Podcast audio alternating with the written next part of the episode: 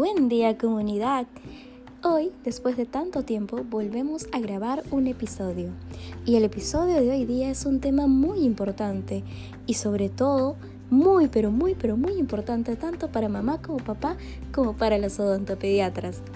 Es, ¿cómo estamos preparando nuestro pequeño para su visita al dentista? Mmm, hay que pensar ahí, ¿no? Ya que muchas veces le decimos al pequeño, cepíllate los dientes o te llevo para que la doctora te inyecte. Y el pequeño llega a consulta totalmente asustado, atemorizado, con lágrimas en los ojos, con mucho miedo. ¿Verdad? Es por ello que acá te voy a decir una pequeña guía de cómo preparar a tu pequeño antes de su consulta odontológica.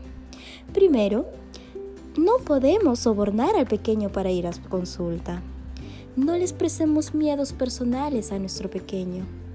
No usemos frases de castigo o de amenaza acerca del dentista. Antes de llevarlo a consulta, podemos poner un video didáctico o leerle algún cuento acerca del tema de la consulta odontológica. Juguemos al dentista, hay que decirle, papito, mamita. Abre la boca para poder contar tus dientes. Y mediante este juego, poco a poco se va a ir familiarizando. Así cuando llegue a consulta, vas a ver que el dentista le dirá, a ver, vamos a contar tus dientecitos.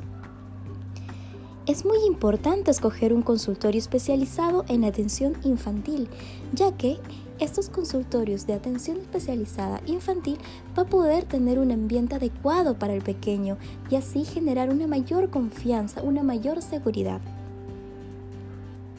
Luego, tratar de no programar la cita a la hora de la siesta, ya que muchas veces los pequeños a esa hora que están descansando los llevamos a la consulta y en la consulta están irritados, con sueñito. Tratar de no programar la cita a la hora de que ellos están acostumbrados a descansar. Asegúrate de que se haya cepillado antes de la cita.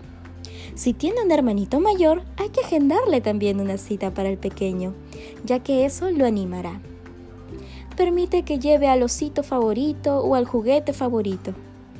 Hazle saber que todo va a estar bien. Recuerda que si te ve alegre y con seguridad, aumentará su confianza. Al finalizar de la consulta, hay que reconocer su valentía y felicita su buena conducta explícale la importancia de asistir con regularidad al dentista, así como mantener una buena higiene dental diaria. Así que papito y mamita, ya sabes, esto es Doctora Felices.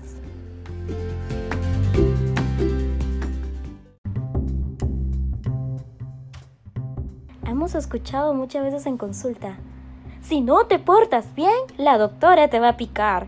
Si no te portas bien, la doctora te va a sacar un diente. Te regalo la doctora. Abre la boca o te pego. ¿Verdad? La doctora te va a poner vacuna. Ay, mira, ve.